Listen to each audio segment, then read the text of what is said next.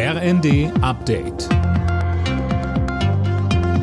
Stündlich neu. Auf den Punkt informiert. Ich bin Laura Mikus.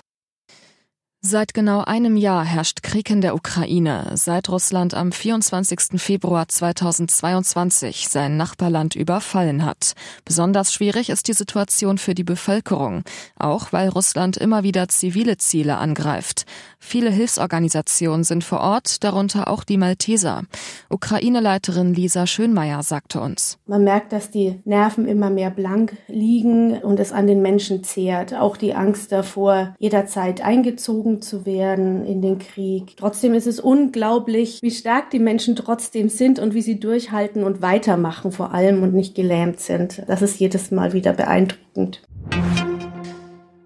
Es ist eine Abstimmung mit großer Symbolkraft gewesen. Am Vorabend des ersten Jahrestags des Kriegs haben 141 UN-Mitgliedstaaten erneut einen russischen Truppenabzug aus der Ukraine gefordert. Sie stimmten für eine entsprechende Resolution.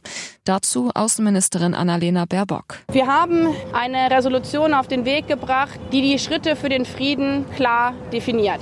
Das ist das Ende der russischen Kampfhandlung der Abzug der Soldaten, das Ende der Bombardierung, die Anerkennung der territorialen Integrität der Ukraine und die Rechtsstaatlichkeit bzw. die Verfolgung der Menschenrechtsverbrechen, die dort stattgefunden haben.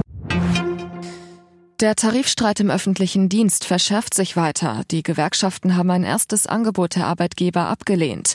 Das hatte etwa vorgesehen, die Löhne in diesem Jahr um drei und im kommenden Jahr um weitere zwei Prozent zu erhöhen.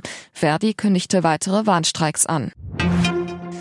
16 Jahre Gefängnis, so lautet das Urteil im zweiten Vergewaltigungsprozess gegen den früheren US-Filmproduzenten Harvey Weinstein.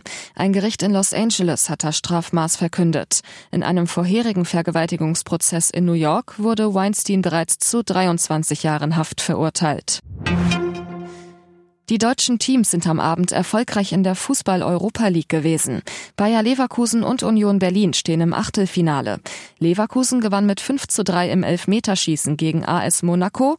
Union Berlin gewann mit 3 zu 1 gegen Ajax Amsterdam. Alle Nachrichten auf rnd.de